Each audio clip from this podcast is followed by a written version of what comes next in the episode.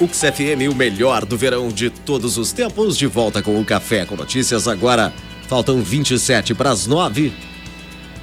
Espaço de entrevista. No Café com Notícias, Eduardo Morilli. O Café com Notícias segue com a série de entrevistas com os vereadores eleitos em Caxias do Sul para o mandato 2017-2020. Nessa quinta, conversamos com ele, que é líder comunitário do bairro Serrano, vereador eleito em 2012 pelo PT e perdeu o mandato em 2016 após trocar de partido e foi eleito novamente, desta vez pelo PSD, com 1.985 votos. Estamos em contato com o vereador Kiko Girardi, do PSD. Bom dia, vereador. Bom dia, Eduardo. Bom dia, ouvintes da Rádio Ucra FM. É com muita alegria que participo pela primeira vez do programa Café com Notícias. Seja bem-vindo, muito obrigado pela atenção. Vereador, o partido mudou, né? Saiu o PT entre o PSD para o segundo mandato, mas mudaram também as bandeiras do vereador Kiko ou continuam as mesmas? As bandeiras continuam as mesmas, né? Com certeza mais voltado para as comunidades mais afastadas da cidade, também focado bastante na saúde, é, nas escolas infantil, que é o que hoje nosso, nosso município está desejando, né? deixando a desejar. Então essas bandeiras são as principais. E depois tem as bandeiras mais localizadas da região onde eu resido, né? Que a gente convive diariamente, semanalmente, né? Com vários problemas, onde a gente é, tem nas ruas e na própria casa a gente as pessoas trazendo demandas. Então, além das demandas gerais, nós temos a nossa região onde a gente se, se dedica um pouco mais.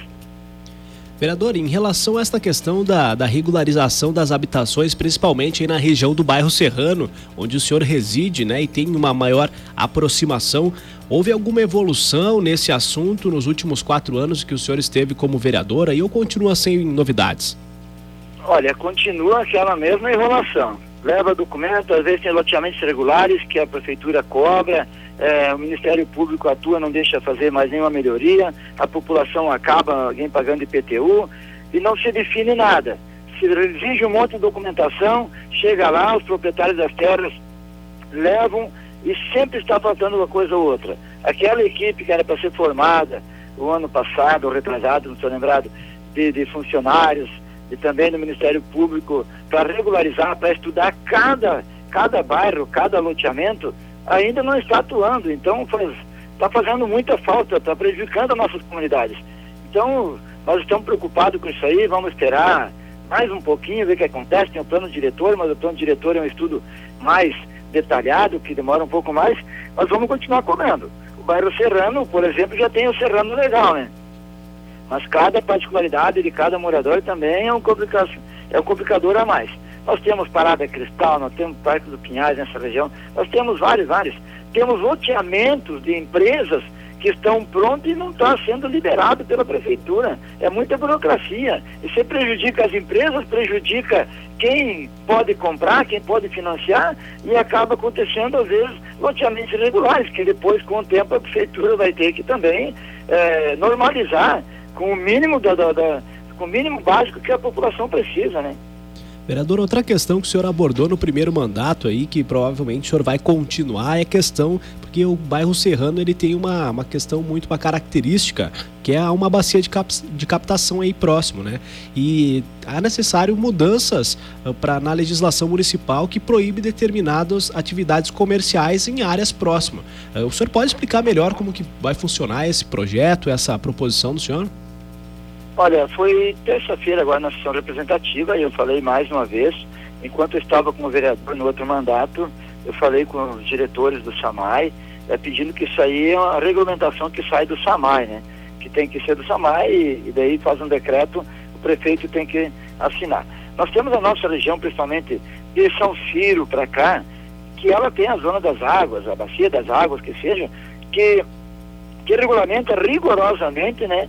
A empresas né, se localizarem. Mas nós temos empresas grandes aí localizadas nessas regiões.